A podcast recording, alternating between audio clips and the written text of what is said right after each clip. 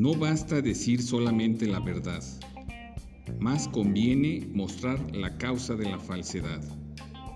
Aristóteles. Continuamos con la revisión de las faltas administrativas que pueden ser cometidas por particulares vinculados a la Comisión de Faltas Administrativas Graves de Servidores Públicos. El día de hoy mencionaremos a la falta denominada utilización de información falsa. Esta infracción está prevista en el primer párrafo del artículo 69 de la Ley General de Responsabilidades Administrativas. Cito.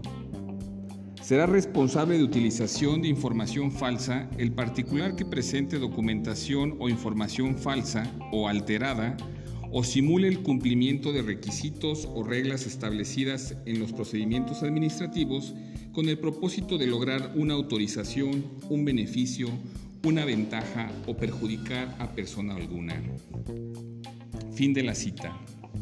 Esta falta puede presentarse cuando los proveedores o prestadores de servicios se eh, presentan a concursos o procesos de licitación o de adjudicación de contratos para compraventas, contratación de servicios con el sector público.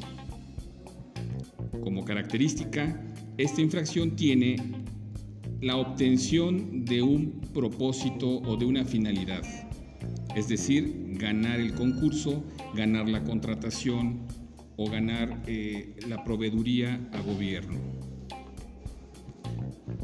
Sígueme en Twitter en arroba Adolfo Franco G o contáctame el 44 23 65 43 38. Hasta la próxima.